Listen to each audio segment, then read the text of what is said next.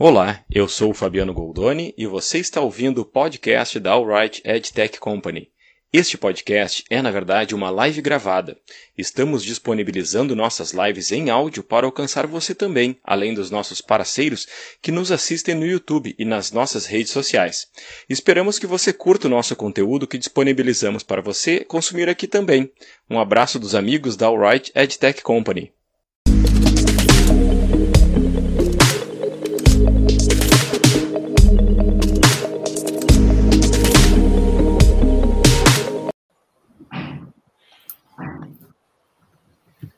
Olá, boa tarde, pessoal. Estamos ao vivo para mais uma live All Right Sem Filtro, a nossa live que acontece toda terça-feira às 16 horas aqui no nosso canal do YouTube, na fanpage da All Right do Facebook e também no nosso Twitter.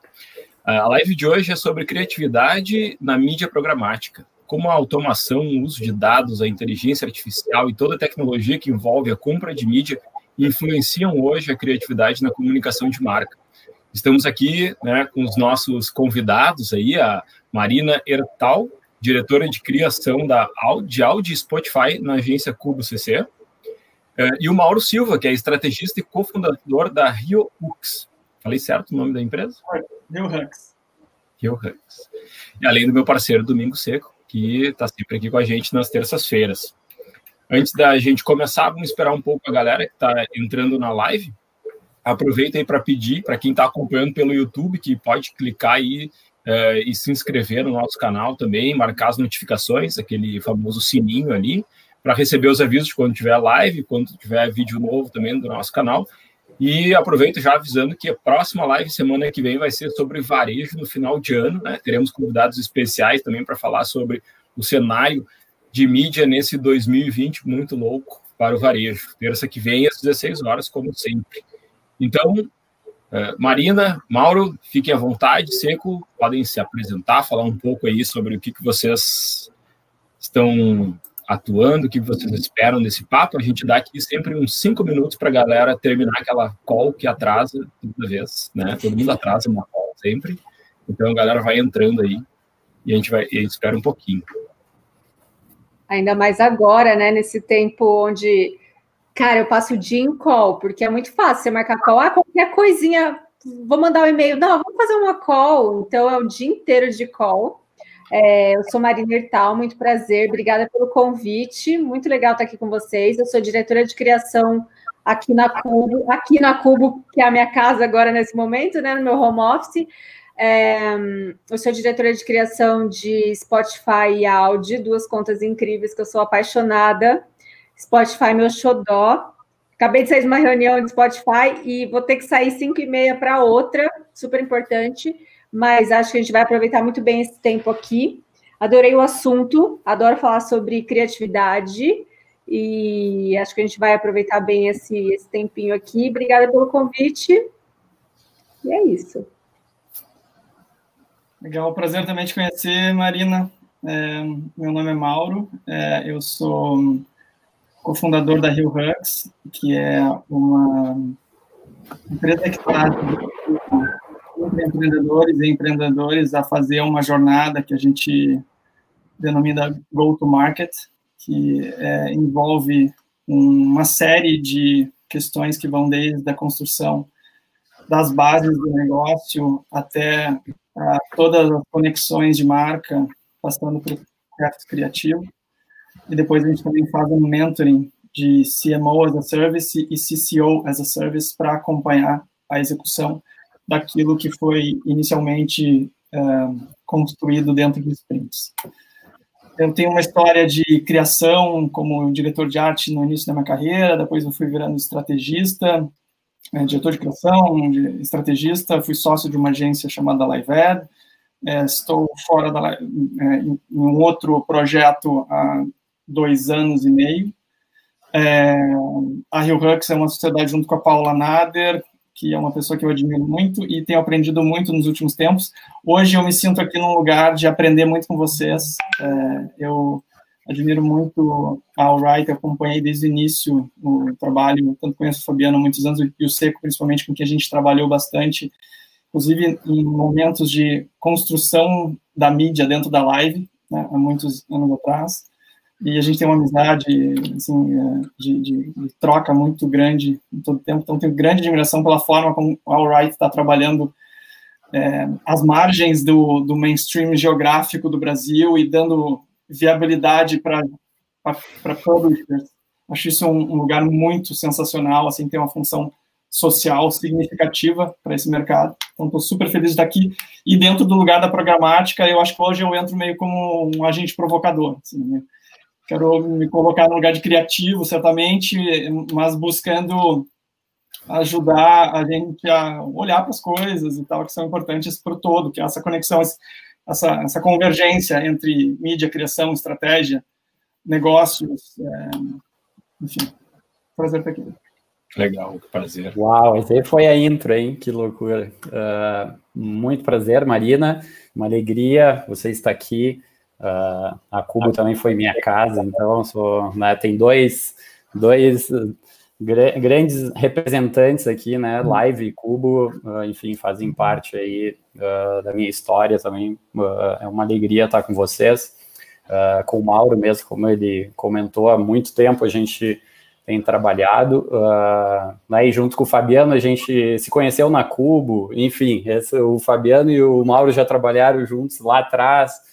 Eu conheço o Mauro desde quando ele me convidou para um café, me deu uma carona de moto para trocar uma ideia que ele queria ir para criação, porque ele era atendimento e estava muito inseguro e estava conversando com alguns amigos lá nos idos de virada do século. Então é uma alegria a gente estar tá aqui, todo mundo desempenha seu trabalho e cada um na sua aí. Uh, muito bacana mesmo. Hoje eu acho que vai render uh, boas uh, reflexões aí, né? Porque quando junta mídia, criação, tecnologia, ética, negócio, enfim, dá para ir longe, mas a gente vai até às 5 e meia hoje para respeitar a Marina aí também, que tem que tá, tá tocando, é. tocando bumbo.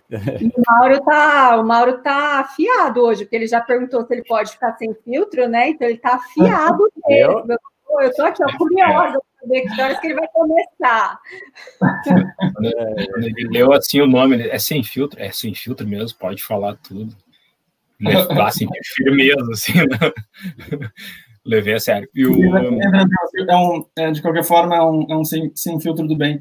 E eu queria comentar um histórico de, de, com o Fabiano, a gente, né, história de muitos amigos em comum também, e, e uma construção no Clube dos Jovens Criativos no Rio Grande do Sul, juntos, histórias significativas de um momento tenro da nossa infância profissional. Super bacana de estar aqui com vocês todos. Legal. Sim, é, muitas memórias aí justifica aí uns cabelos brancos, a gente começa a falar das coisas no, no, no seu tempo, assim, o pessoal já vai, vai denunciando a idade. Uh, o Luciano está comentando que a, a live foi onde ele conheceu o Seco, né? Uhum.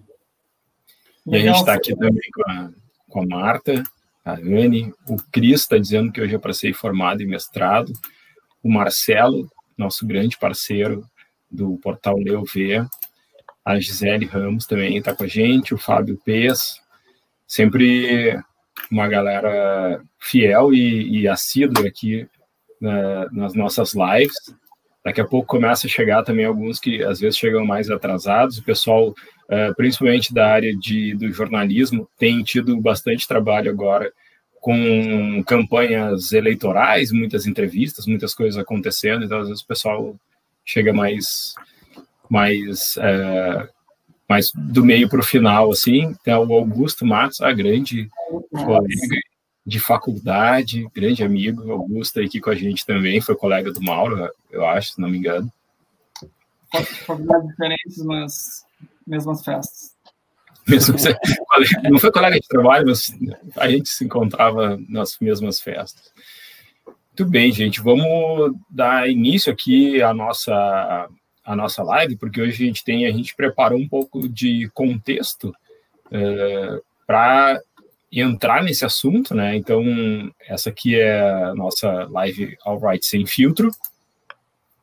E, bem, apresentar um pouco All Right, porque muitas vezes o pessoal chega na, na live aqui e não pode não nos conhecer, né? Então, Uh, a gente vai falar um pouquinho sobre a Alright, para quem quer saber mais sobre a gente, né? A Alright é uma edtech que conecta publishers, marcas através de tecnologias proprietárias, entregando mais contexto, segurança e transparência para o mercado, né? Nossa missão é tornar o ambiente da mídia mais seguro para os anunciantes, mais rentável para o publisher e mais relevante para a audiência. Então, a gente busca o, aquele chamado equilíbrio né, uh, perfeito do mercado.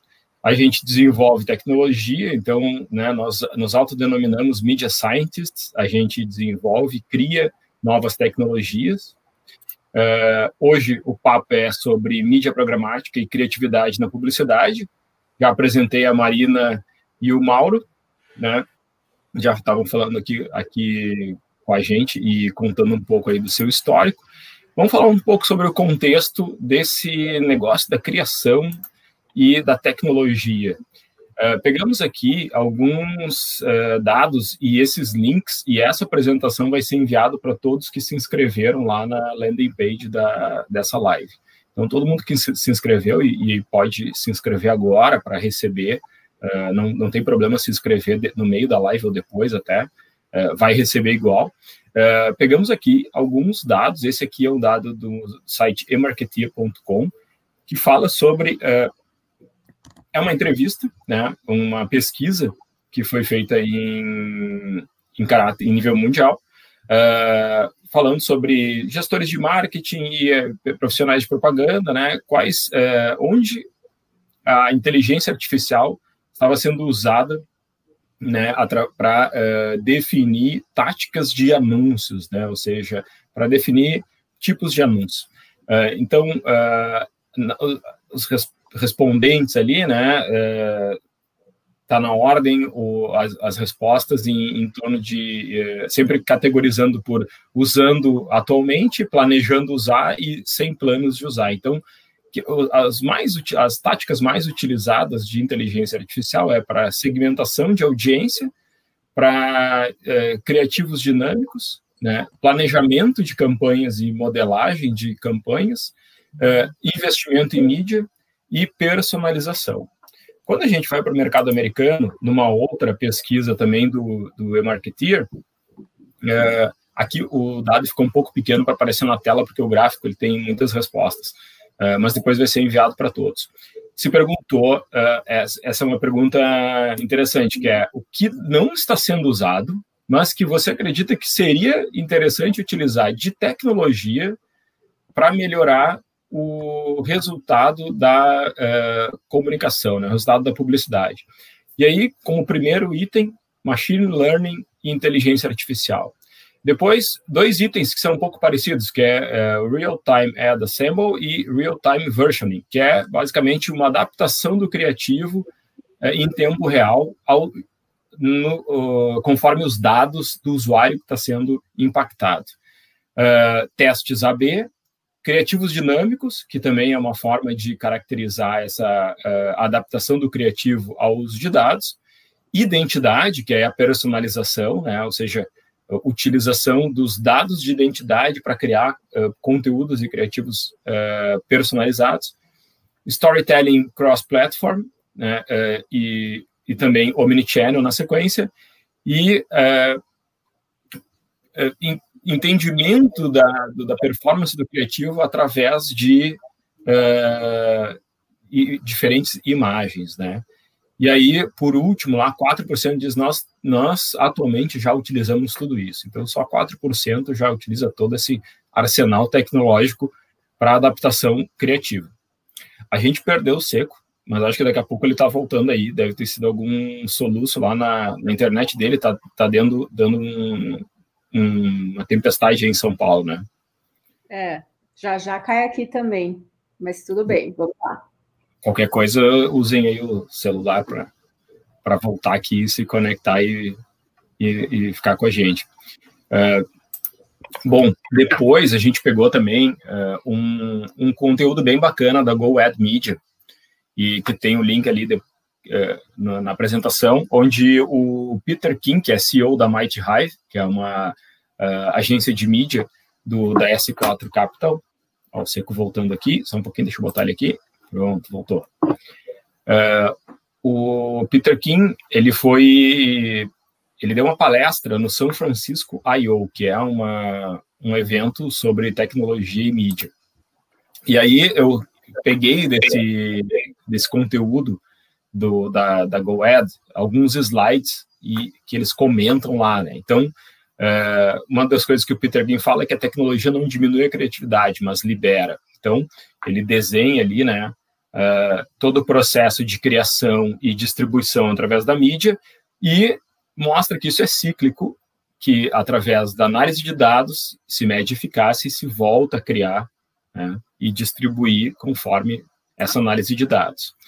E ele propõe uma mudança de mindset, né, de mensagens sequenciais para arco narrativo, de criativos dinâmicos para um ponto no enredo da história do cliente, de first party data para o que sabemos sobre o nosso cliente e analytics sobre para o que é efetivo e o que não é. Então, que é bem mais pé no chão, né? Bem mais uh, uma mudança de mindset para tradução dos dados, né? Então ele propõe, né, três coisas que precisam ser feitas, que é criativos em grande escala, pensar em jornada em vez de ponto de contato e juntar a mídia com a criação, porque essa conexão de dados e criatividade, na visão dele, está cada vez mais tornando uh, necessária essa conexão da mídia com a criação, trabalhando lado a lado. E aí, uh, para terminar de ilustrar aqui, eu trouxe dois cases do Creative Data Lions, que é uh, uma premiação relativamente nova do Festival de Cannes, que traz o, o, uso de dados como foco da criatividade.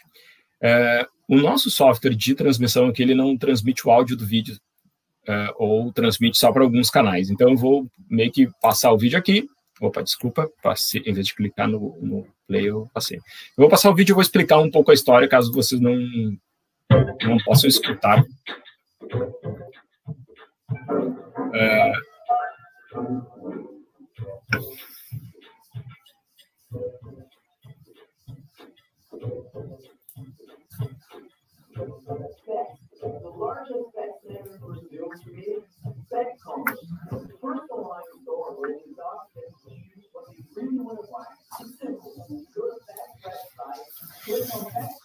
o, o site tem um botão que é para o pet escolher o produto. E aí ele lê o rosto do, do animal e entende quando ele aceita, se interessa pelo produto.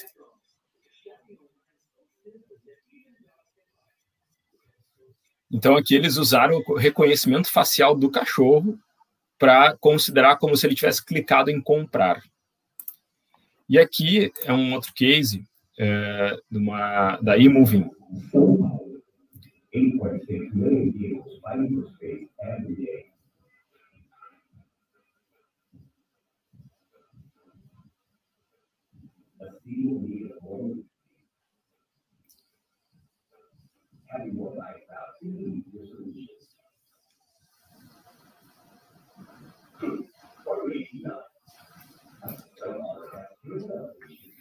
A, a, a, proposta é que a bicicleta como solução em São Paulo é, é um pouco complicado porque tem muita ladeira, né?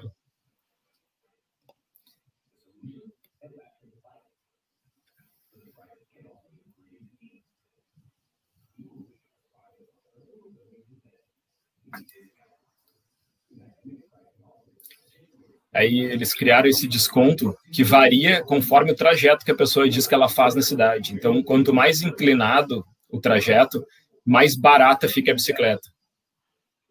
Maior desconto.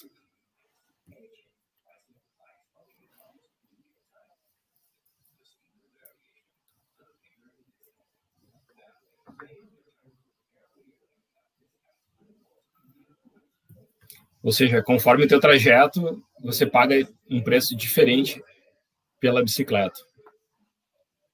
Então, são cases que utilizam dados para uh, colocar a criação a favor dos dados. E aqui, né, convido todos a deixar seus comentários e perguntas. Agora eu passo para o debate aqui, que o Seco uh, propor, pode propor para a Marina e para o Mauro. A gente tem algumas perguntas. Uh, e aí, claro, né? Uh, primeira pergunta é como vocês diriam que os criativos influenciam na performance das campanhas de mídia. Mas eu deixo vocês à vontade aí, caso queiram direcionar.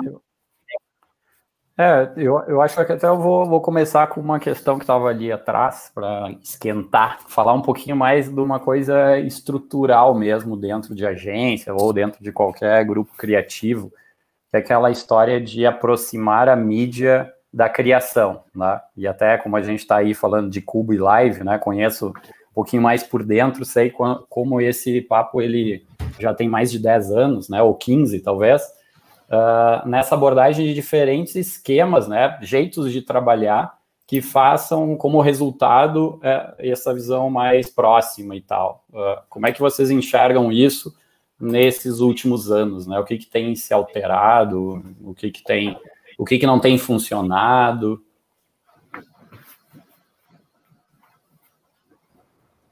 Bom, é, eu trabalho há 14 anos na criação, assim como o Mauro, eu já fui atendimento também. Engraçado, né? Quem trabalha em, com estratégia ou criação já ter sido atendimento, porque geralmente são duas coisas tão uhum. distintas.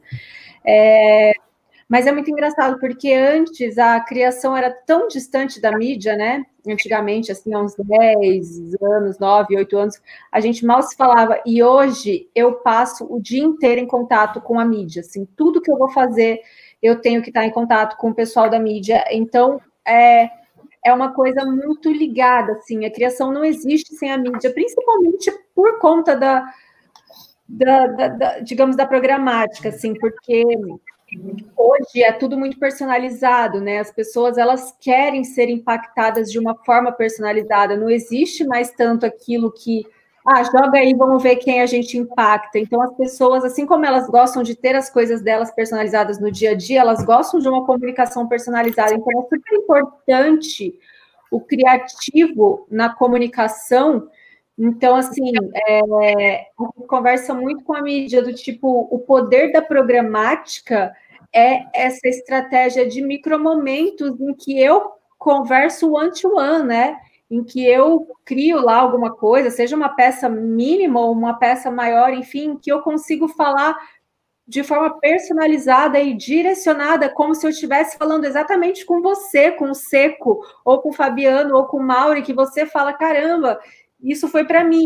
E aí isso te, te, te realmente te influencia, que é o nosso objetivo como publicitários, e acaba rolando o. E aí, por que, que call to action também é tão importante, né? Eu acredito que. É, por que, que a gente conversa tanto com a mídia, assim, pô, converso com a Maíra lá da Cubo, falo, Ma, qual que é o nosso objetivo aqui, assim, como tem que ser o nosso call to action, porque de nada adianta a gente estar tá extremamente segmentado e a gente não ter um call to action uh, que vai levar é, um call to action claro e preciso do que a gente precisa fazer com aquela peça, com aquela, com aquela peça criativa, seja um case que o Fabiano acabou de mostrar, seja o que for. Então, assim, estou juntando as duas perguntas numa só.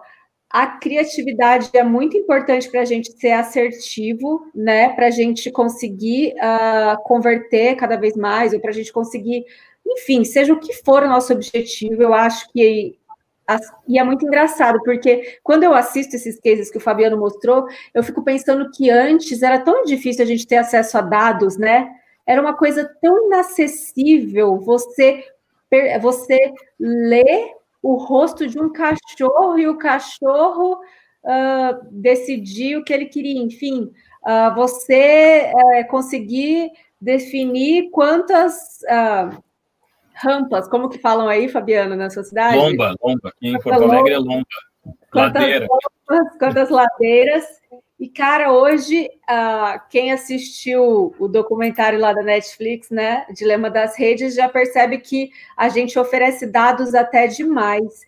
Então, teu lado bom, teu lado ruim. Então, vamos falar só do lado bom, na verdade, nesse momento, que vamos usar isso a nosso favor e conseguir converter, conseguir personalizar conseguir direcionar cada vez mais. E eu já falei bastante, agora deixa o Mauro falar, que eu não estou parando de falar aqui. Fala, Mauro. Primeiro, é, é, legal ouvir o teu, já começar até com o teu ponto de vista, Marina, assim, que que é, está dentro de uma operação que envolve mídia. Eu não estou nessa operação agora, estou num, num, num, lugar um pouco mais da marca, da construção da marca e, e, e assim, de qualquer forma, assim, a discussão ela é a mesma, né? É a mesma porque é, o ponto de dados ele é absolutamente fundamental. Né? A gente está com acesso a dados que é radical, né? acesso a dados. Então, na primeira parte da pergunta, em relação ao criativo, mídia, trabalhar junto, assim, é, cara, a gente entendeu o que está acontecendo. Assim, primeiro entender o contexto para depois criar, né? E o que, que é o contexto, né? Tem parte do contexto que é o contexto da pessoa né, que é o micromomento específico que ela está vivendo para fazer uma rampa e chegar da forma mais relevante para ela. Tem uma outra parte do contexto que é o que é a marca frente ao mundo.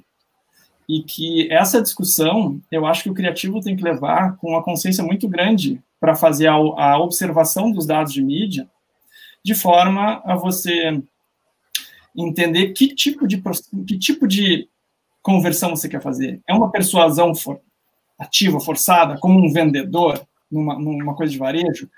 Mas se você é uma marca um pouquinho mais elegante, cara, qual é o nível de, de, de, de, de como você vai conduzir para conversão de forma a você ter a, a ética daquela marca traduzida nas peças e, e no próprias mídias que você escolher. Então, essa, eu acho que essa conversa ela vai num lugar que, que é a união entre ética e estética. Né? Então, a gente, eu acho que no momento da criação de uma peça de mídia com, com ó, o criativo com a mídia, está se falando bastante, cara, qual é a solução criativa para isso? E, ao mesmo tempo, existe uma discussão, de, existe uma, qual é o modelo que faz sentido para essa marca? Eu vou dar um exemplo. Cara, é, se você quiser fazer uma, um projeto de varejo numa, sei lá, Magazine Luiza ou lá, qualquer coisa que é, que é, um varejo que tem que ser uma conversão, você vai carregar alguns critérios ali de, de, de, de, forma de persuadir. Mas se você tiver num lugar assim, você estiver com uma marca que, sei lá, é uma, uma Ben Jerry's, é outro jogo. E você tem os mesmos, você tem acesso aos mesmos dados eventualmente.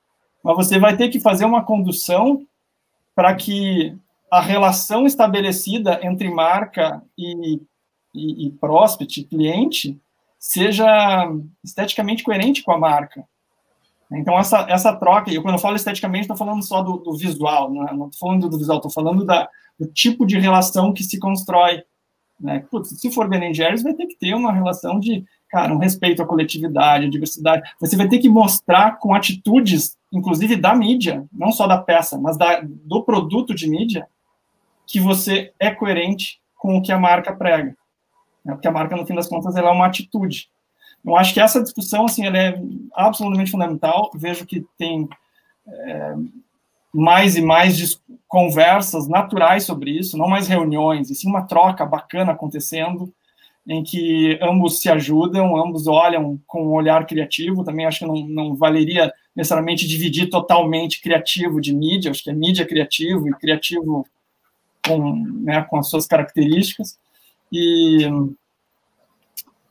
é, eu acho, esse, eu acho que são alguns pontos, assim, e,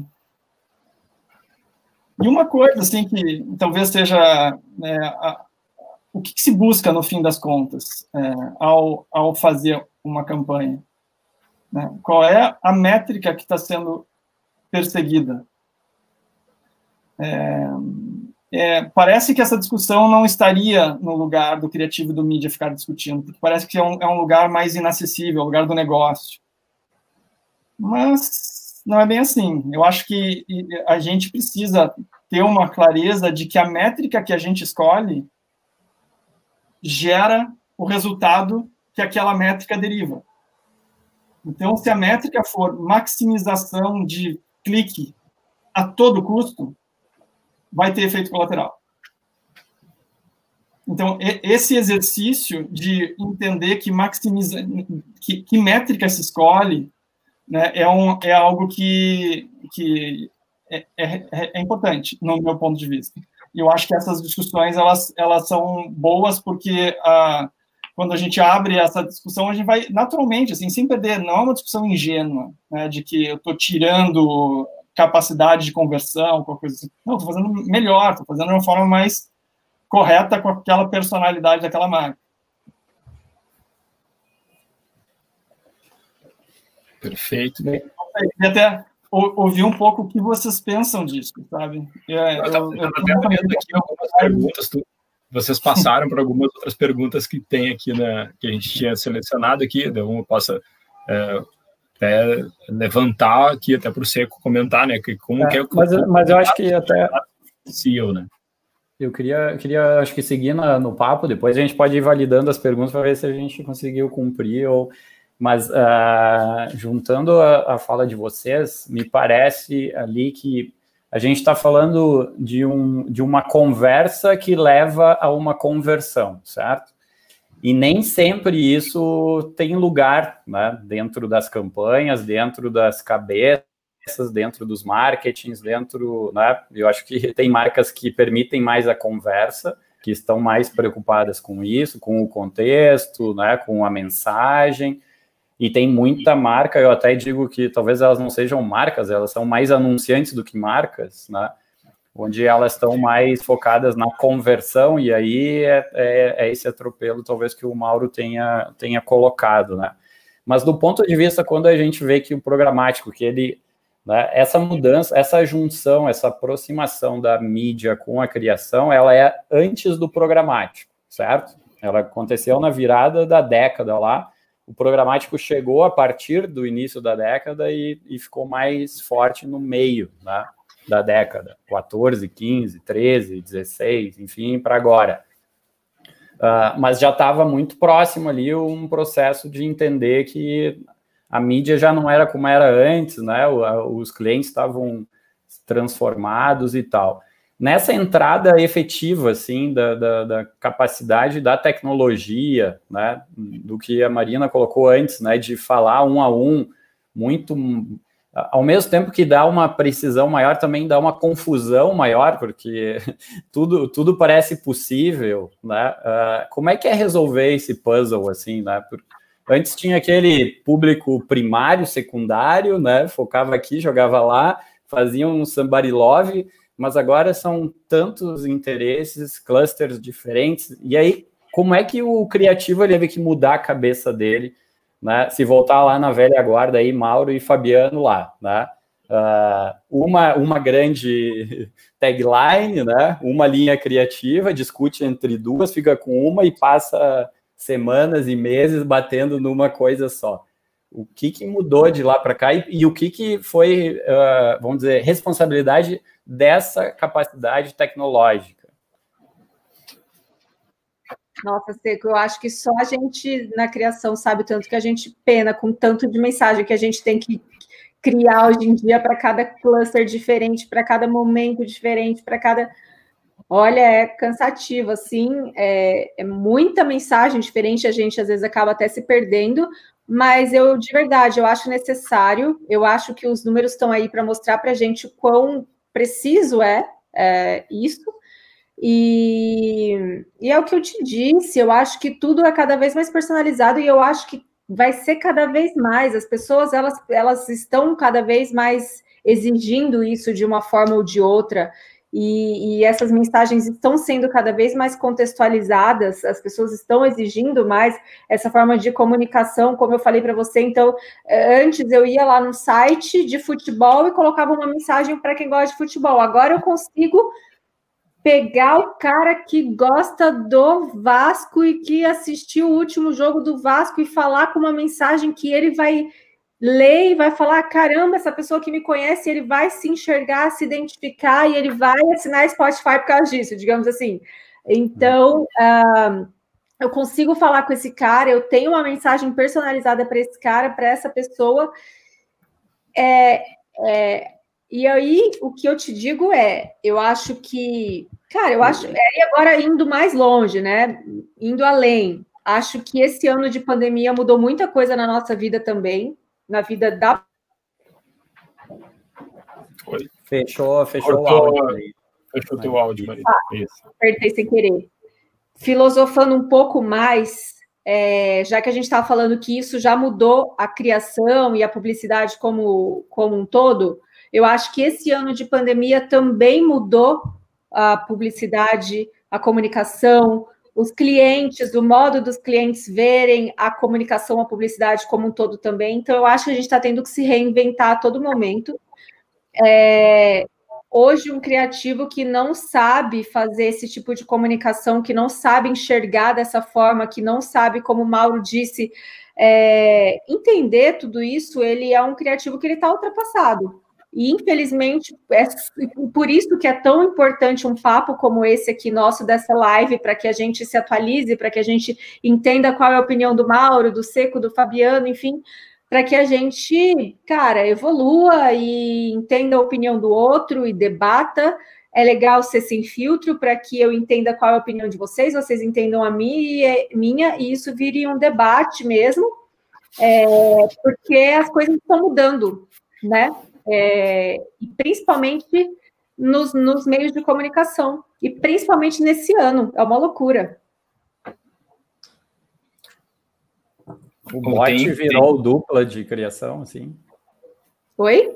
O bot virou dupla de criação, porque tu precisa agora de uma ajuda para né, que a gente entra ali, né, dos criativos dinâmicos, as peças montadas em tempo real, não sei o quê porque é, fica humanamente impossível, né? Uh, precisa, precisa ter muita tecnologia ali, né? Então o, o criativo tá mais ou menos que nem o cara do BI, que nem o cara da mídia, que nem o cara do financeiro. Tá todo mundo precisando de, um, de uma boa parceria, né? Para se virar. É, a gente tem tipo planilhas e a gente monta os copies numa planilha de tanta coisa que é, e infelizmente, em alguns momentos, a gente tem que deixar a criatividade de lado para ser assertivo e para ter resultado.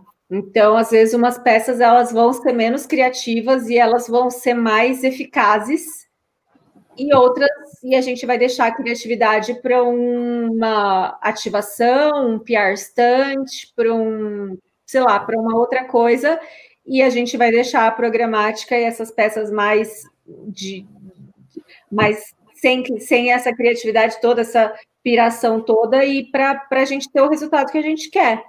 Mas é, eu, eu não tenho dupla, por exemplo, eu sou uma diretora de criação que, que, que diferente de como era antes, que se trabalhava em dupla, eu estou vendo cada vez mais agora tô, é, sozinho, né? Então eu não tenho dupla, no caso, na Cubo. Antes eu trabalhava na Yang, Agora na Yang também não está tendo mais isso de dupla, então agora isso é outro reflexo de como o mercado da comunicação está mudando. Uh, não tem nada a ver com isso que a gente está falando, mas só estou falando que realmente as coisas estão mudando e a gente está tendo que se readaptar, aprender. A todo momento é uma coisa nova.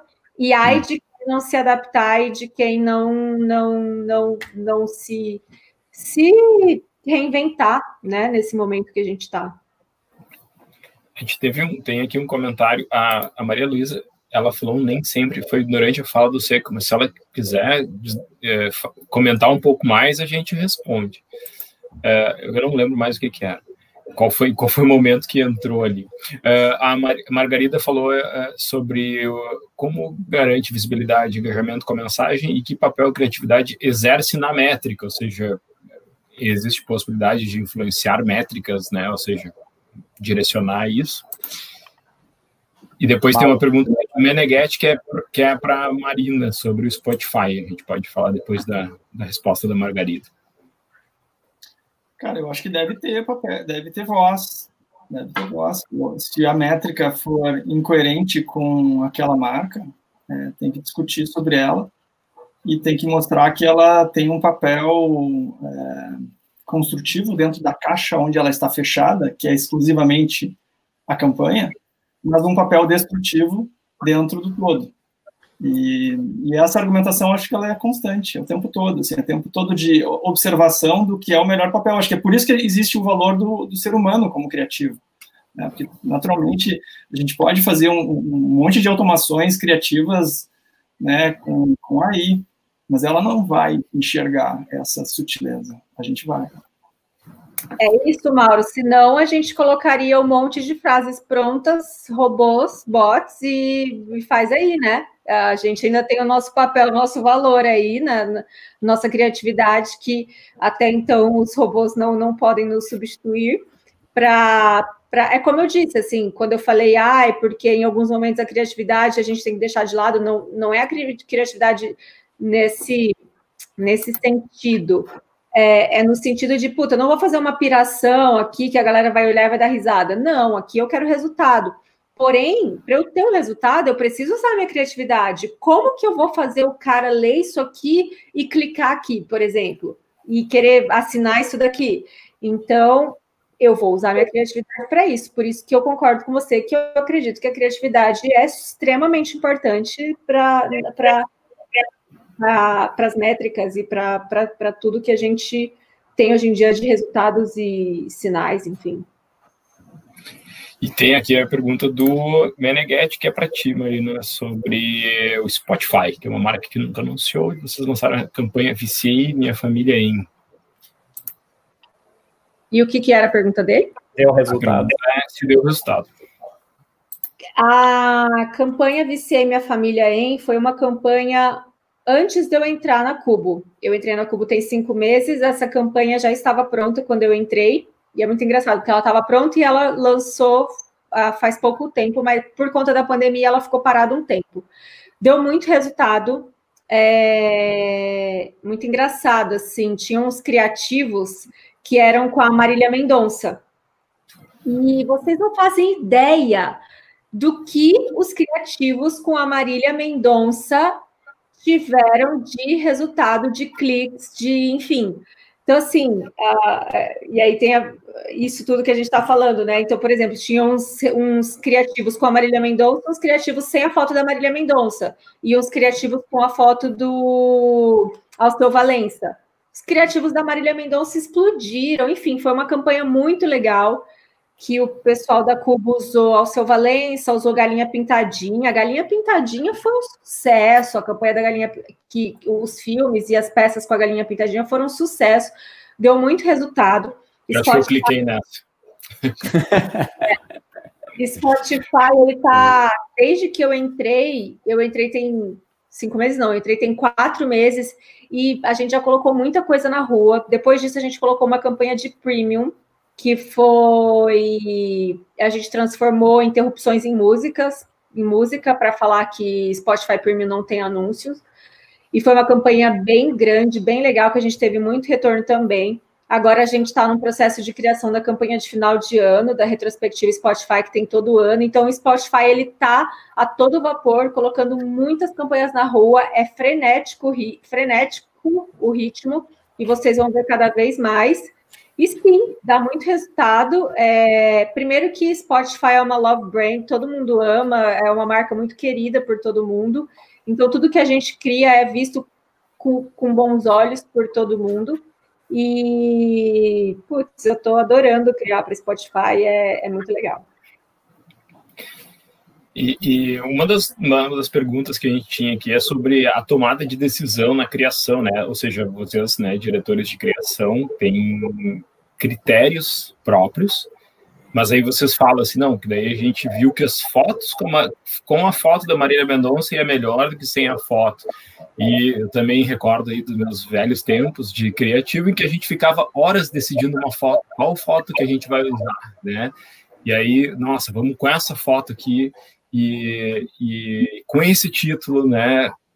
Discussões infin, infindáveis, discussões sobre um título, detalhes de uma frase, e aí hoje essa dinamicidade e essa análise de dados, como isso, como isso influencia no dia a dia, se dentro do processo, assim, vocês podem descrever um pouco, assim, sobre a influência dos dados na, na, na no critério criativo. Cara, esses dados que eu te falei que a gente recebeu, a gente recebeu pós-campanha infelizmente, mas com certeza teria sido uma coisa que se a gente tivesse recebido com a campanha no ar, obviamente a gente teria substituído, né? Que é o que acontece com a mídia programática, enfim, com. Mas é isso que acontece. Não chega a mim, é uma, é uma coisa mais de mídia, né? Então a gente cria. Eu ia falar um palavrão, uma carambada de peças, muitas peças, e Essa, essa live ela é marcada para não, não é para crianças, pode falar. Ah, tá bom. Tá bom. A cara e elas ficam todas ali, a gente fica, né, vendo o que funciona mais, o que funciona menos, enfim. Mas eu, eu citei o caso da Marília Mendonça porque foi assim fora da realidade. E depois a gente ficou sabendo que ela é uma das artistas mais ouvidas do Spotify do Brasil, assim. Ela é ela é ela é aqui, os outros estão aqui. Então, isso reflete no na, olha que incrível, né? Isso reflete no no, na peça de criação, então não na peça de publicidade. A peça dela teve muito mais conversão do que as outras com foto ou com o seu Valença ou com a galinha pintadinha, que é um fenômeno também.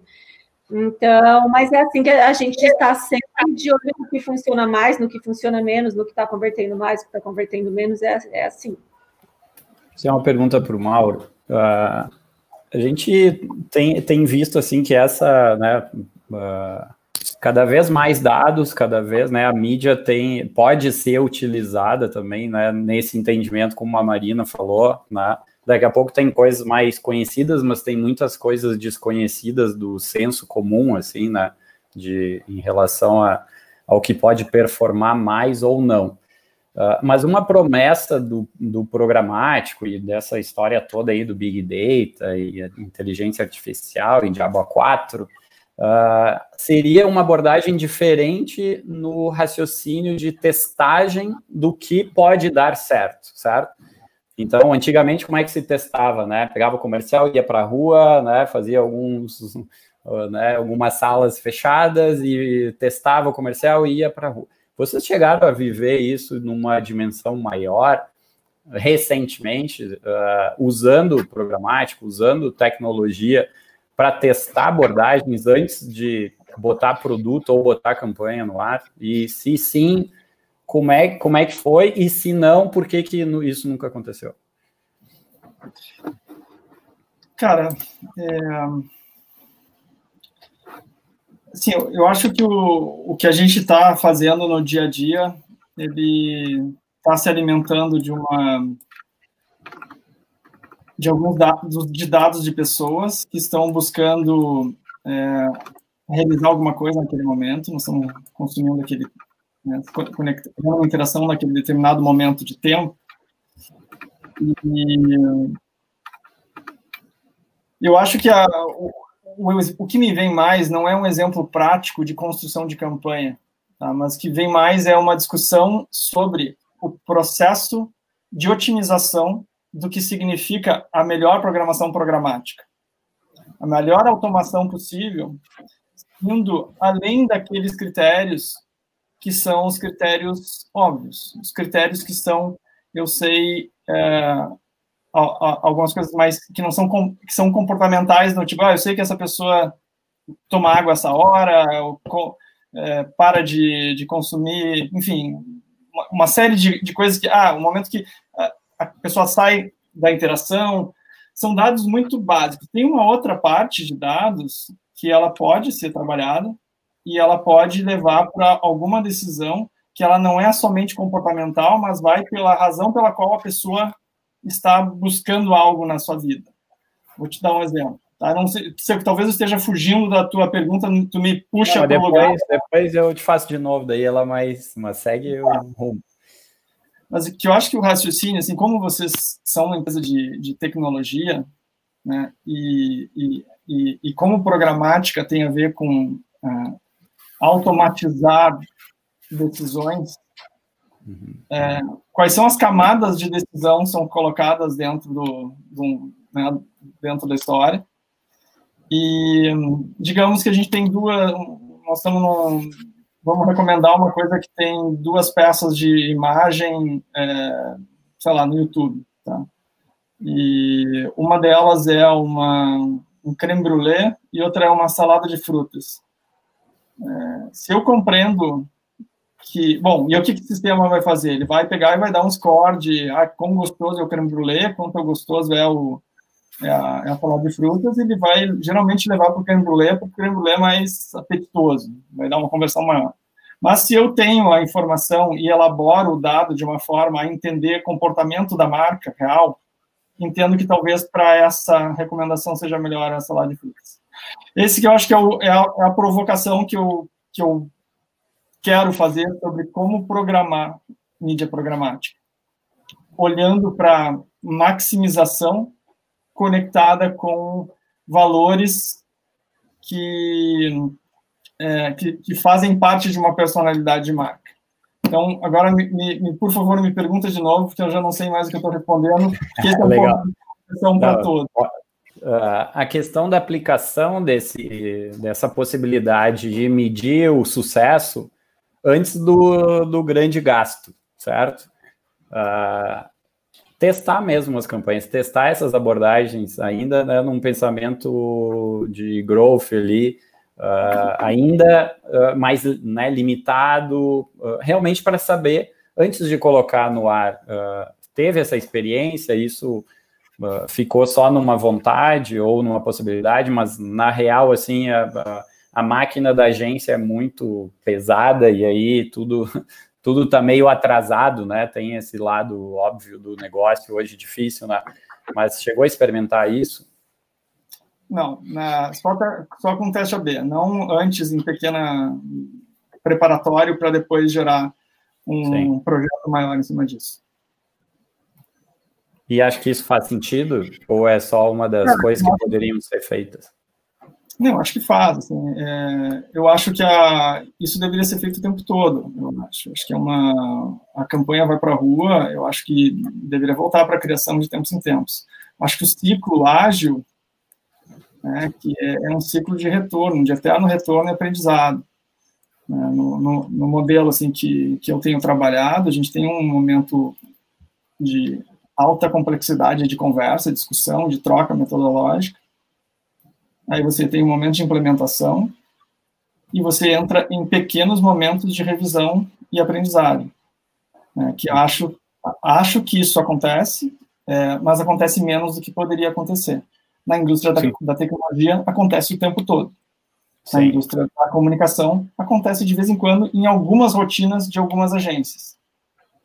É... Um pouco como a Marina falou ali, que ela recebeu esse retorno no final da campanha. Se tivesse recebido no meio, talvez existisse um processo decisório de otimização ali.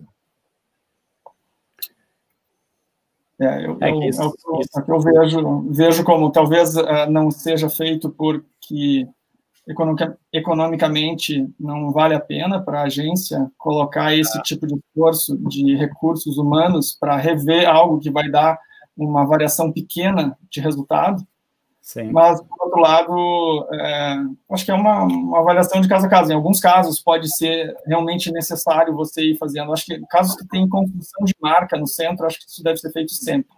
Casos uhum. que são conversões mais simples, de varejo, por exemplo, que são uma, um ciclo repetitivo, quase industrial, eu acho que ele realmente não precisa, porque fica, não fica cost effective. Uhum. E, e entra aí a, a, a, discussão de performance e branding, né, na, também que, que afeta esse, esse, essa visão da criatividade, né, o, o, hoje se vê muito mais tecnologia sendo usada para performance do que para branding, né. Tecnologia de adaptação de anúncios, né, anúncios dinâmicos, é, uso de dados. Eu acho que isso é, é um pouquinho do que o Mauro estava narrando antes ali, né? O que, que vai uh, ordenar um algoritmo né, para que ele se aperfeiçoe? Determinadas variáveis. Essas variáveis hoje são muito limitadas, né? É a variável da, da exibição, da frequência, do engajamento, daí do pós-clique, uh, dentro de uma jornada que pode ser muito estreita ou um pouquinho mais alargada, dependendo do, do, da capacidade de conexão que a própria marca ou agência tem para fazer essa mensuração, né? Está uh, se ampliando essa capacidade quando a gente vai conectar né, uh, objetos, né, outros fluxos, mas a gente vem ainda de umas coisas muito e muito silo, né, muita coisa fechada. Né? Uh, sei lá qual é o drama ou qual, ou, ou qual é a vantagem de trabalhar com Spotify versus Audi, por exemplo, numa jornada de conversão. Deve ser muito distante, né? Uh, ou quando pega um cliente que nem sequer tem as tomadas ligadas ainda, tu fica naquela, naquela coisa de exibe, atrai e fica sem, sem maior informação, né? Uh, mas independente disso, eu acho que o questionamento do Mauro é muito importante, assim, não se tem muita métrica ou muita variável aplicada hoje que leve em consideração a construção de marca. Eu, olha, uh, né, a gente nota aqui, está rodando algumas pesquisas de brand lift, ah, nossa, isso aí é, é quase o estado da arte, tu não, tu não tem esses componentes claros como tu tem na performance lá, que tu vai medir cada milissegundo depois do clique, dentro da página. Abandono de carrinho. É, é quando vai para o e-commerce, tudo, né? Se, e, enfim, todas essas jornadas aí personalizadas, né? Que sabe tudo que o usuário fez né, no, no último ano. É bem é. interessante esse questionamento. Eu acho assim, que tem uma, uma via muito grande pela frente de evolução é, dos, do, do, desse trabalho que envolve os algoritmos que automatizam a mídia é, e porque assim o lugar, acho que o lugar da performance é um lugar repetitivo e ele ele é, ele é automatizável por, por, por máquina. Uhum. É, então é, existe um outro lugar que o ser humano vai passar a ocupar, né? e que vai que é inteligência, mas também novamente com uma entrada de, de, de inteligência da máquina, de, de inteligência artificial. Qual é esse novo lugar? Né? Porque óbvio que a, a, a, mídia de performance ela, ela, ela pode ser otimizada na sua minúcia, mas ela daqui a pouco ela vai poder ser absolutamente automatizada sem nós. É, qual, é o, o, qual é o nosso papel de, auto, né, de preparar os nossos algoritmos de forma a ir oferecendo a inteligência para abrir os novos paradigmas de marca? Uhum. E eu acho que existem muitas coisas interessantes dentro desse campo, muitos estudos interessantes acontecendo e muito falados depois do dilema social, discussões de altíssimo nível sobre a construção é, da ética dos algoritmos. Né, tem, e isso é um, é um lugar que a propaganda, eu acho que vai começar a utilizar isso num, num lugar oportunista, criativo, antes de ser um lugar realmente efetivamente útil para as marcas. Mas eu acho que vai começar a usar porque esse ano de pandemia também representa um ano de reavaliação de muitos conceitos de como as marcas se colocam no mercado. É, você viu, a gente viu um comportamento fortíssimo, nos, nos, principalmente nos primeiros meses de pandemia, de fim da ostentação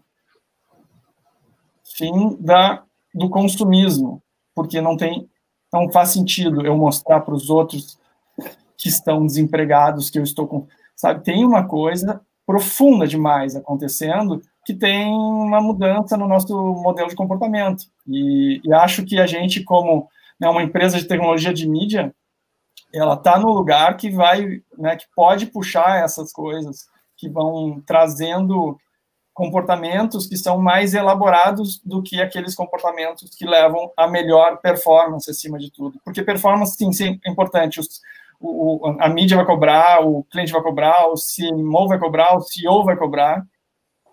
Por outro lado, os CEOs passam a ter uma pressão, que é uma pressão de ter uma postura em todas as suas decisões de como usam o seu dinheiro, o dinheiro da marca. A gente já está votando como consumidor em marcas com o nosso dinheiro. Já está comprando marcas que às vezes custam mais, mas que têm uma prática, uma cadeia de produção completa, correta. Cara, está chegando o momento em que mais CEOs e CMOs passam a fazer decisões que envolvem critérios éticos no Sim. que é a otimização que está se buscando, para não fazer os times middle, uh, middle management que fazem a máquina andar, uhum. provocarem uma deturpação do sistema. A Apple é um exemplo disso. Né? A Apple ela não, ela, ela tem uma política de não rodar mídia utilizando dados, dados comportamentais. É, não sei o quanto isso ainda é vigente, mas até um tempo atrás é, as discussões sobre programática com empresas relacionadas com a Apple, que a gente tem contato, diz não, esse tipo de mídia a gente não pode rodar. A Apple não permite uso de dados. Isso é, invade a privacidade das pessoas.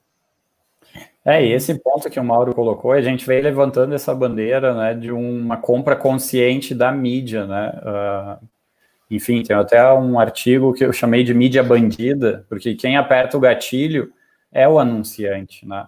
Sob a justificativa de que aquele ladrão, que no caso é a conversão, tá, é legítima defesa mas não é uma boa justificativa, né? E ele ele está focado em retorno, né, de lead, de aquisição, etc.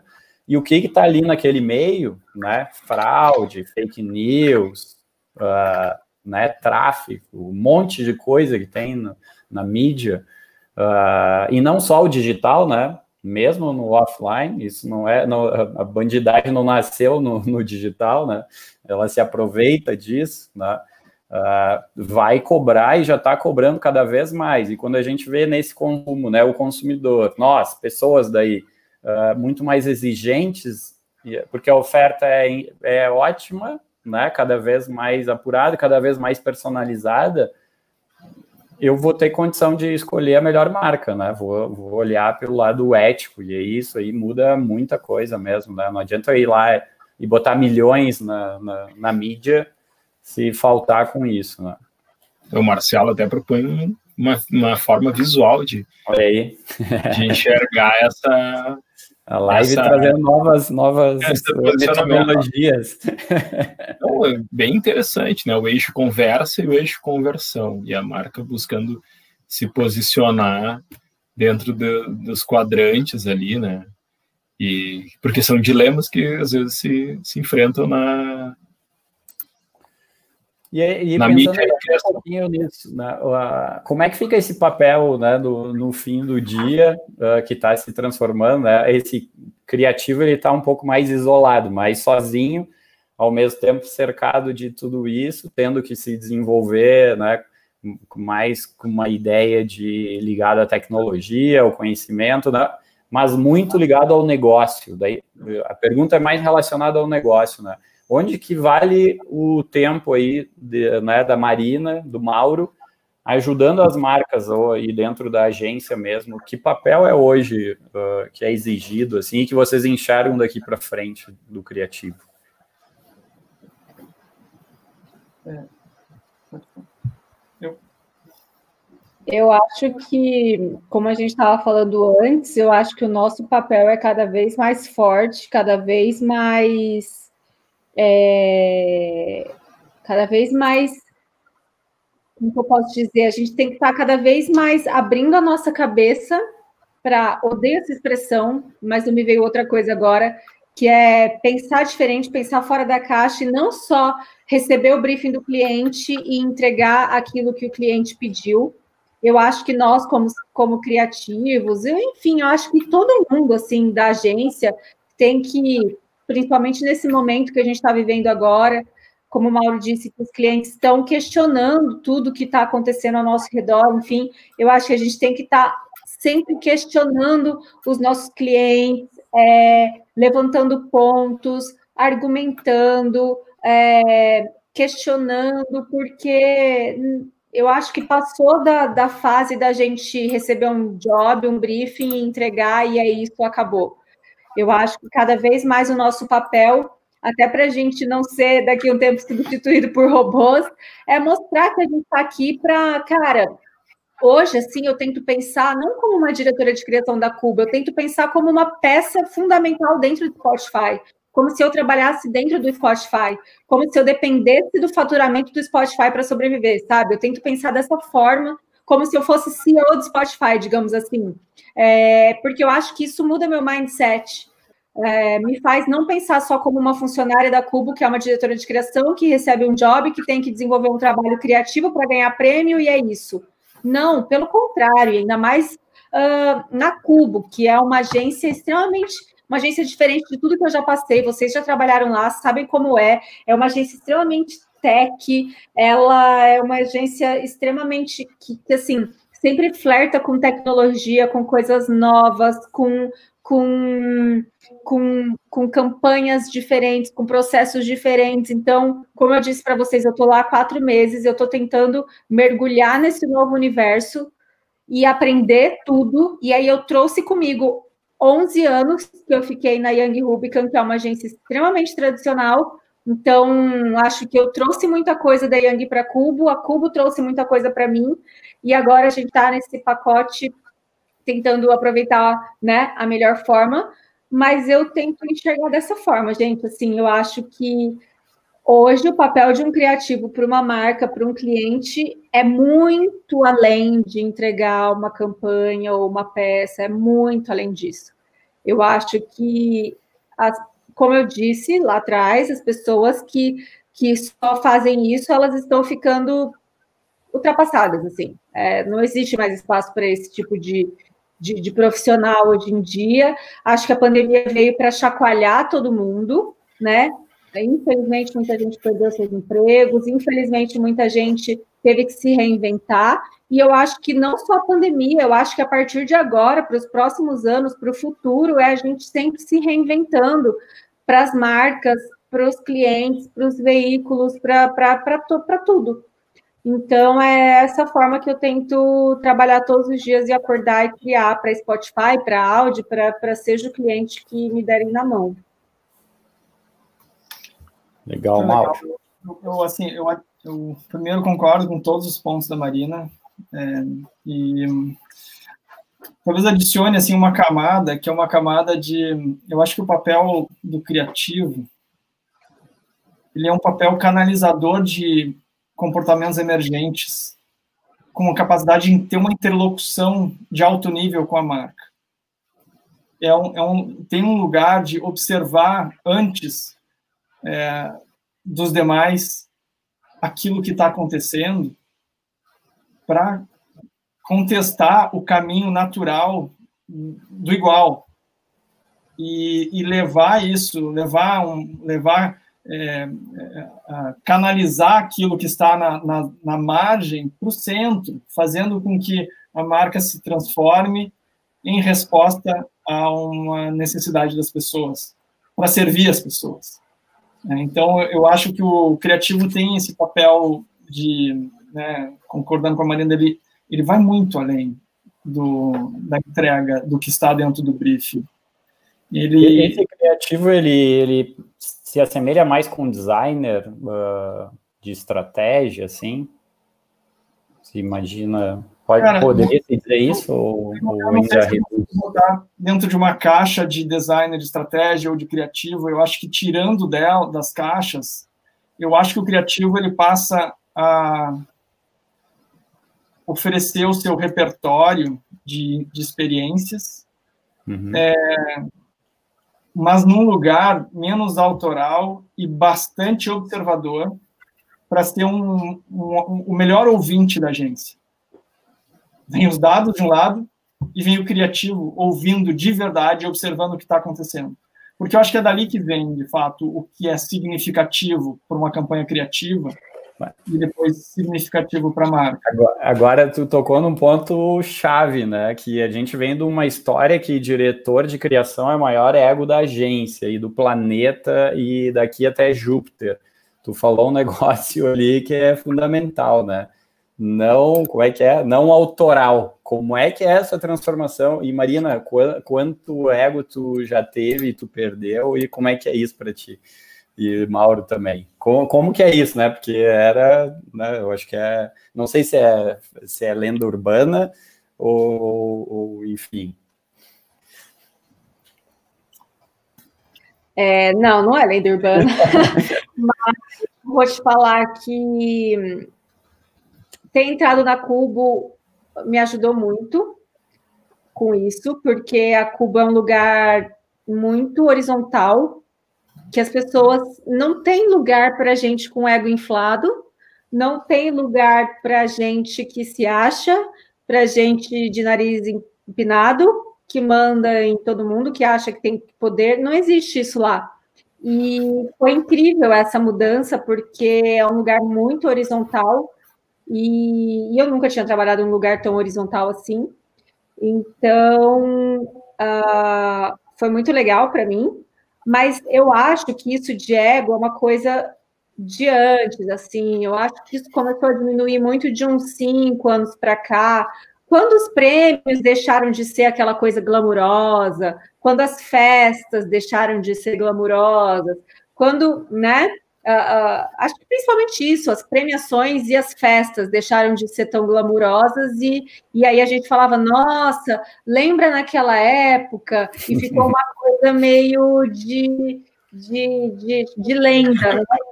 virou uma coisa meio lendária, e o ego morreu com isso, porque hoje é a vida real, cara. Hoje o, não tem lugar para ego se você acorda, começa a trabalhar nove e para de trabalhar 10, 11, o seu objetivo, e você tem que entregar, e seu emprego está ameaçado porque o cliente parou de investir e, e, e o mercado está difícil para todo mundo, para todo mundo mesmo, não está fácil para ninguém, não tem espaço para ego mais, né? Principalmente esse ano aí. Então, eu acho que tinha muito sim.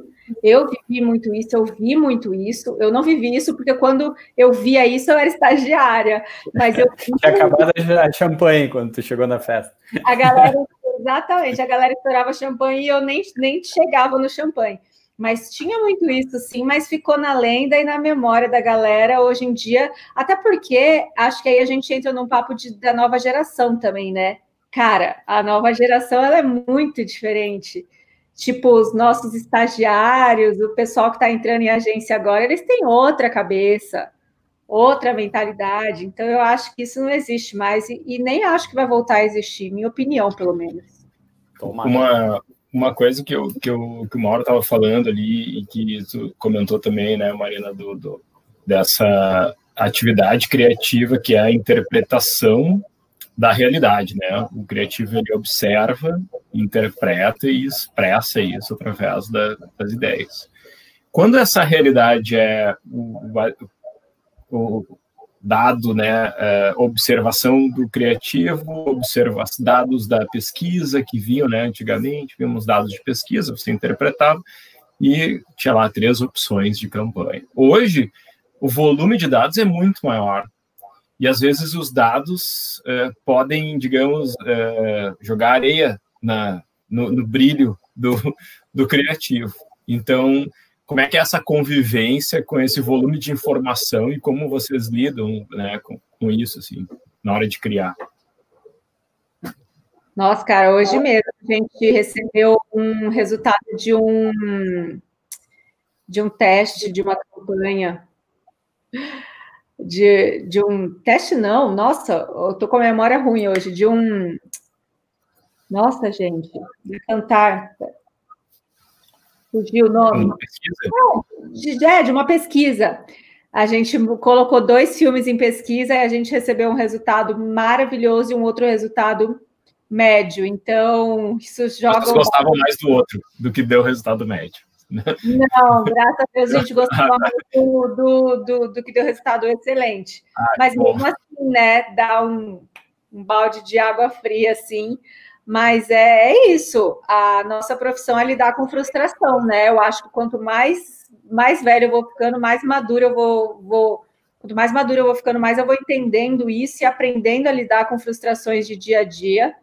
É, antes eu lembro que eu sofria quando alguma coisa assim acontecia, quando uma campanha que eu amava muito não, não, não era aprovada. Hoje eu já estou mais calejada.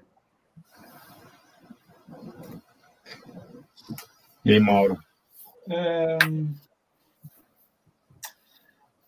Deixa eu ver se aqui comento sobre isso. É... Esse volume de informação, como é que, como lidar? Cara, assim, eu, eu acho que a gente é sensor, sensor de informação o tempo todo no nosso trabalho de criativo. Então, eu acho que a, gente, a informação, ela é, ela é sempre vista por uma perspectiva. É onde a gente coloca a câmera e observa ela, a gente enxerga algo. Então, eu acho que nós, como criativos, temos que olhar muitos dados, mas sugerir posições diferentes de câmera, para olhar por outra perspectiva. Então, eu acho que esse, esse lugar, eu acho que é um lugar criativo que, que ele não é o lugar do ego, mas é o lugar da reflexão mais, mais uh, profunda sobre aquilo que está sendo trazido. Né? Eu acho que o, uma, uma coisa é a discussão do ego, assim, eu acho que é uma discussão que ficou para trás, não tem volta, é geracional e é também é, por resultado também. Eu acho que gera resultado muito melhor quando não tem ego. A outra coisa é a nossa capacidade de ler dados, que são dados é, frios de pesquisa, e ter capacidade de compreender esses dados e aprender o que é necessário mudar, porque o dado não, a pesquisa não responde o que mudar, né? Então, nós temos uma enorme necessidade de se abrir para esses dados e acolher, abraçar esse dado com gratidão, tentando entender o que é o caso que tem que ser melhorado. Nem em todos os casos uh, o criativo vai, vai descobrir. Às vezes é tão caótico o comportamento humano que a gente não descobre, daí simplesmente descarta, passa para a próxima, mas sobra algo de aprendizado ali. Então, acho super importante, então, o dado frio, e também tem o nosso papel, assim, de, dentro de uma, de uma apresentação do Canta, do Ibope, do, sei lá, o que quer que seja, é, uma, que faz uma avaliação, eu acho que a gente tem que trazer o nosso repertório para falar com o pesquisador, contestar e ouvir a resposta, porque é, de, é desse lugar que sai um sumo rico, que não é aquilo que está somente exposto no PowerPoint de uma forma mais simplista. Perfeito. E aí, minha gente, o que mais? Temos perguntas? O pessoal per per fez algumas perguntas. O, é, o Marcelo até teorizou. Aí, é. A gente tem mais que eu, eu aí.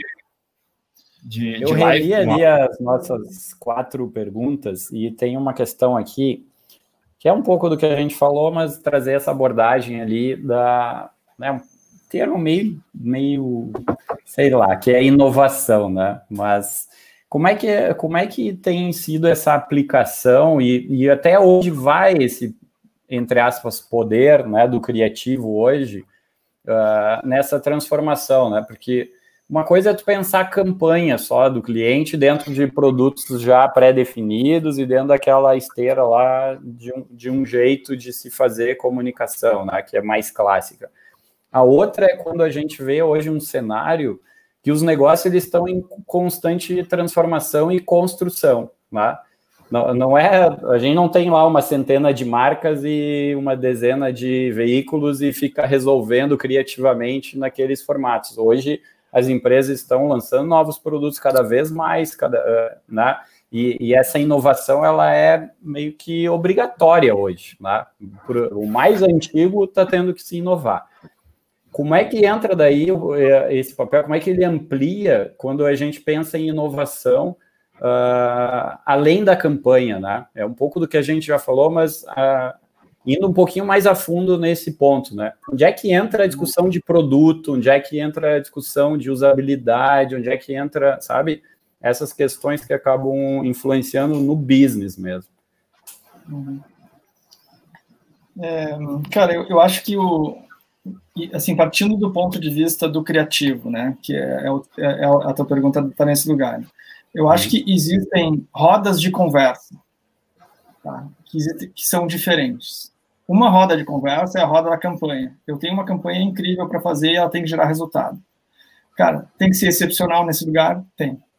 Existe outra roda de conversa que é algo um, um pouquinho mais elevado na discussão que considera isso, mas sugere uma pequena alteração ou uma brutal mudança de rota porque tais questões são importantes a serem avaliadas. Essa é uma discussão que tira o criativo do lugar da roda, da, da esteira de rato, assim, né, uhum. ou da esteira né, que ela que faz com que ele não consiga sair desse lugar de repetição, que é o lugar da máquina, e vai para uma discussão que coloca o ponto de vista dele como alterador de rumos. Essa é uma discussão que todo criativo, no meu ponto de vista, deve buscar, mas sabendo entender que tem que exercer bem o papel nas diferentes rodas. E na medida que a pessoa vai, a, o criativo vai atuando consistentemente, tá, e tendo uma, uma, uma troca é, e abre a consciência dos, de outras pessoas, as transformações vão acontecendo e o criativo vai sendo puxado para esse lugar. Para ele estar tá no lugar de escolher como, como a roda gira. Né? E quanto mais alto tá, mais perto do CMO, e quanto mais alto tá, mais perto do CEO, e depois está ao lado do presidente do conselho, que é o lugar mais nobre onde um criativo tem a sentar junto com uma marca. Então, eu acho que essa, essa construção, ela, eu acho que é uma construção que pode começar com o estagiário, sabe? Que na medida que vai entendendo que existe um, um, algo a ser feito, mas não se contenta com isso, porque tem algo além que é construtivo para aquela marca, né? a marca está sendo, ela está no centro da não é, não é pelo ego dele que quer fazer alguma coisa assim, é porque a marca talvez precise dessa discussão, cara, esse lugar vai, vai se alterando, e, e aí a inovação vai vindo, vai vindo a inovação no processo, e vai vindo a inovação no produto, vai vindo inovação onde quer que a pessoa é, tenha apontado o que ela é necessária. É,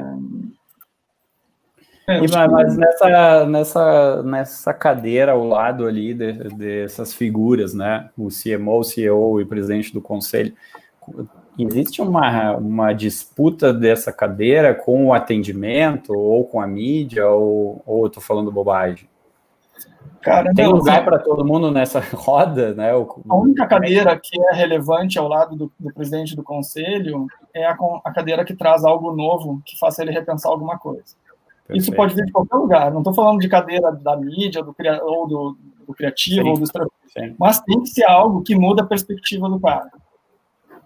Né? Então, se isso acontece, ele está tendo um papel significativo. Cara, e na prática, o que eu observo no mercado, é, os principais líderes criativos de todas as agências é, buscando exercer um, uma, uma comunicação pública que, que os torne atraentes para essa cadeira. Uhum. Legal. E muito conquistando e tendo esse lugar. É, o que é verdade também é que no passado o, o, o, diretor criativo da agência, sei lá, o CCO e tal, é o cara que se sentava que o cliente queria almoçar com ele todos os dias, né, quer dizer, todo, toda semana. Agora já não é mais assim, porque existem outros players mais significativos do que os líderes de agência. Então é muito mais legal sentar com alguém de uma plataforma ou de uma, empresa de tecnologia. Sim. Então tem uma ou de uma consultoria, ou seja, é. quem for. E, mas de qualquer forma, é um lugar extremamente nobre e. Sim, a concorrência está fora, não está dentro de casa. Tá? É, é, é, essa relevância da agência em, em, conseguir esse status ali, ou reconquistar. Marina, como é que tu vê essa, esse papel ali né, na, na inovação e nessa liderança em relação ao cliente, né? Eu acho a mesma coisa, concordo com o Mauro. É, acho que, assim como, como a gente estava falando sobre o lance de ego, é, o formato da agência de publicidade mudou, né? Não tem mais. É, assim como. Tem até que tomar cuidado com o que eu vou falar agora. O estagiário antes não tinha tanta. Não me interpretem mal importância, hoje a importância vai do estagiário, a mesma importância, né? E o mesmo peso, digamos, do estagiário ao CEO, CCO, presidente, e seja o que for. E eu digo isso até criativamente. Eu lembro assim, quando eu comecei, que eu tentava mostrar minhas ideias, dar minhas ideias, e eu, como estagiária, não tinha muita voz, né? Não era muito vista assim. Hoje, é, e há muito tempo, quando eu digo hoje, não é hoje, esse ano, tá? Hoje é de, de pouco tempo para de, de, alguns anos já para cá. Mas é, os estagiários estão dando um show, estão dando um baile, e é isso que eu estou falando para vocês, que é essa nova geração que mostra trabalho. É, e, e isso é uma coisa que eu, como diretora de criação, tento não ser com as pessoas que estão abaixo de mim, digamos assim, eu tento valorizar todo mundo da mesma forma, uh, desde ouvir ideias da mesma forma de um estagiário a um redator sênior que estão abaixo de mim e entender que às vezes, cara, o, a visão fresh de um estagiário que tem uma outra visão, que tem um outro entendimento de momento ali, vai se encaixar melhor naquele job. E por que, que eu estou falando isso, né? Dei essa volta toda para falar que tem tudo a ver com o que o Mauro falou, que às vezes hoje quem a gente. Ah, puta, aquela coisa, puta, quem você hoje quer tomar um café? Se pudesse escolher hoje uma pessoa foda de uma agência para você tomar um café, é o presidente da, de uma agência foda? Putz, não é mais, né? Tipo, isso mudou já, virou uma coisa meio uh, não desvalorizando essas pessoas, pelo contrário, mas hoje as figuras importantes são outras pessoas, a gente valoriza outras pessoas, enfim. E então eu concordo com o Mauro, e eu acho que hoje, e eu, como eu disse para vocês, eu aprendi muito isso na Cubo, a Cubo me ensinou muito isso, que é essa coisa do horizontal, que eu acho foda, que é, cara, todo mundo é igual, todo mundo pode participar, todo mundo tem o mesmo poder, todo mundo pode chegar e agregar com ideias do, do, do, cargo que for, do cargo que tiver, e eu acho que isso é muito, muito bom para esse momento que a gente está vivendo, né? Que tem a ver com também o domínio da tecnologia, né? Que a gente vê que uh, as gerações vão dominando mais, cada vez mais, uh, tecnologias e interpretando muitas vezes a, o, a, aqueles dados, aquela, aquela visão do criativo para um ambiente de comunicação e mídia que, que ela domina mais do que do que outras pessoas dentro do mesmo dentro da mesma a, a, agência, marca, enfim, que onde for, onde for, né? Exato.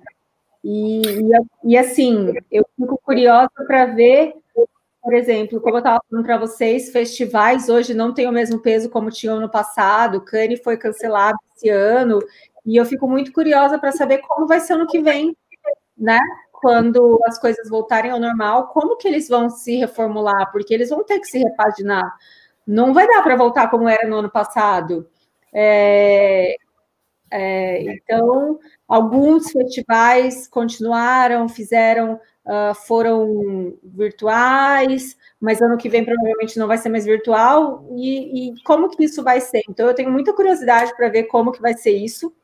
Como que é essa nova cara da comunicação, né? Quando a pandemia passar. Eu tenho muita curiosidade para ver e saber como vai ser tudo. A gente vai viver na pele, né?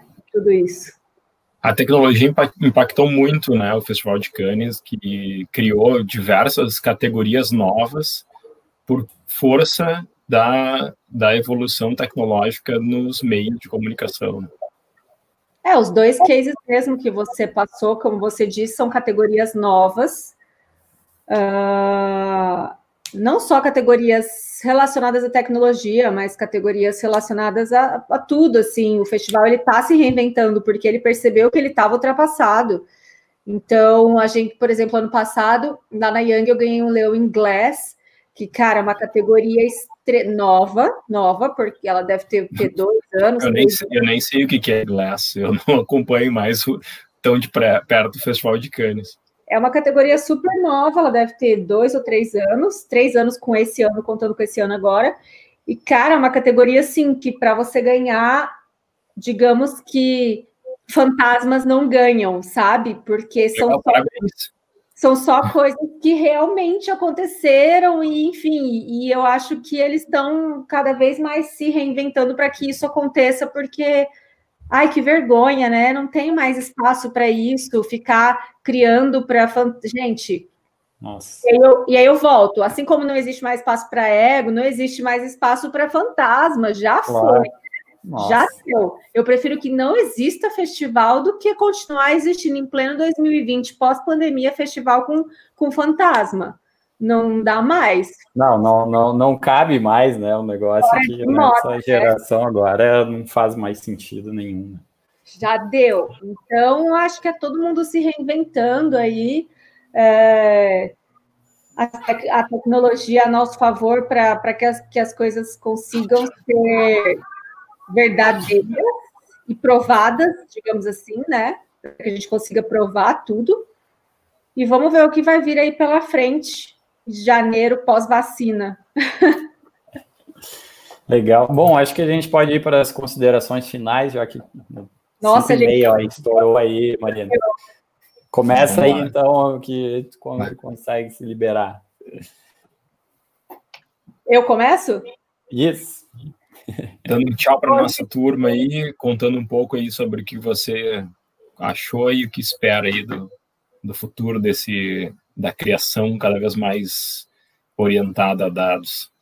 É, eu acho que a gente começou falando, começou falando de programática, foi para dados, foi para ego, foi para um monte de caminho, mas eu acho que o que eu tiro disso é que a gente está se reinventando cada vez mais, as coisas estão sempre mudando. Eu acho que esse papo de hoje, daqui três meses já está já tá ultrapass... ultrapassado, não, mas assim, ele já está precisando de uma atualização, porque as coisas elas estão sempre mudando, sempre mesmo, e sendo sem... sempre sendo atualizadas. Então, foi muito legal a gente poder conversar aqui, mesmo que rapidinho e um pouquinho. Podem me convidar mais vezes sobre outros assuntos relacionados à criatividade, que eu adoro falar sobre isso. É... E a gente se vê por aí. Foi um prazer estar aqui falando com vocês. Obrigada pelo convite. Legal. Mauro. É, bom, obrigado também pelo convite. É, foi um prazer estar com vocês dois, que a gente conhece a longa data. Foi um prazer te conhecer, Marina. Muito bom a gente conversar aqui ao vivo e, e, e trocar pontos de vista. Aprendi bastante contigo hoje. É, e eu acho que essa, esse modelo da gente ter discussões abertas ao público, ele é super desejável. Então, é, sem filtro é ótimo, né, porque a gente precisa de fato conversar sobre as coisas que são importantes, que são através dela, da, da, consciência dessas coisas que a gente vai de fato evoluindo. E vocês estão fazendo isso consistentemente, né? Algum algum tempo já. E é, isso é super rico. Então, estou super agradecido de estar aqui. Também é, podem contar comigo para a gente pular em assuntos e ir aprendendo juntos. Legal, agradecer, Mauro, uh, Marina, um grande prazer. Uh, é essa a ideia mesmo, né? Eu acho que poucos mercados, né? Poucas indústrias estão tão transformadas, né? A, a gente citou aí várias ameaças e mas várias oportunidades também, exigindo uma, uma transformação individual e coletiva, né? Então passa por cada um de nós, né? Entender melhor, né? Os nossos talentos, nossas competências, o, o, que o mercado exige, mas também no coletivo, né? As empresas que a gente trabalha, as empresas que a gente atende, né? Uh, eu acho que tem sido um desafio gigante. Uh, e só acho que só faz sentido se a gente também encontrar outras pessoas e conversar sobre isso e e, e trocar mais, né? Porque realmente está todo mundo muito uh, ao mesmo tempo atarefado e, e, meio zonzo, né? Eu acho, ainda mais esse ano, acho que ele dá uma sensação assim de, de tontura, né? Porque tu não sabe mais onde é o chão, onde é que é o teto, se é que tem. Uh, e, e, nessas horas a gente consegue, eu acho, uh, apalpar um pouquinho melhor né, a realidade assim e, e, crescer. Então, muito legal trocar com vocês aí e vão marcar outros papos. Legal. Prazer demais. Vi aqui o Fernando Ronda dando um recado, vou dar um abraço para ele. Comentou aí na campanha da Absolute. Mas, mas é, um, um, abraço mesmo, sempre um projeto legal, mas, mas de qualquer forma, Fernando Ronda, prazer te ver aqui. E, bom, agradeço a vocês, agradeço a toda a nossa audiência aí que perguntou, que participou. Convido aí é, todas as terças às 16, a gente vai estar aqui falando sobre algum tema com convidados especiais, né, como o Mauro e, e a Marina. Terça que vem, dia 27, vamos falar aí sobre Black Friday e Natal, as datas de final de ano, né, nesse ano meio maluco é, e complicado para o varejo. Então, antecipando aí, vamos trazer alguns convidados para falar sobre isso. E agradeço vocês, também Mauro, Marina, Seco, todo mundo que participou, obrigado por, por toda a interação. Uh, e quem não se inscreveu, o pessoal deixou o link ali, quiser receber esse material que a gente mostrou, é só se inscrever lá. Valeu, galera. Obrigado, foi um excelente papo. Vamos repetir em breve. Feito. O convite, valeu. valeu. Isso aí. Boa semana aí. Tchau, tchau. Valeu, galera. Até mais. Tchau, tchau.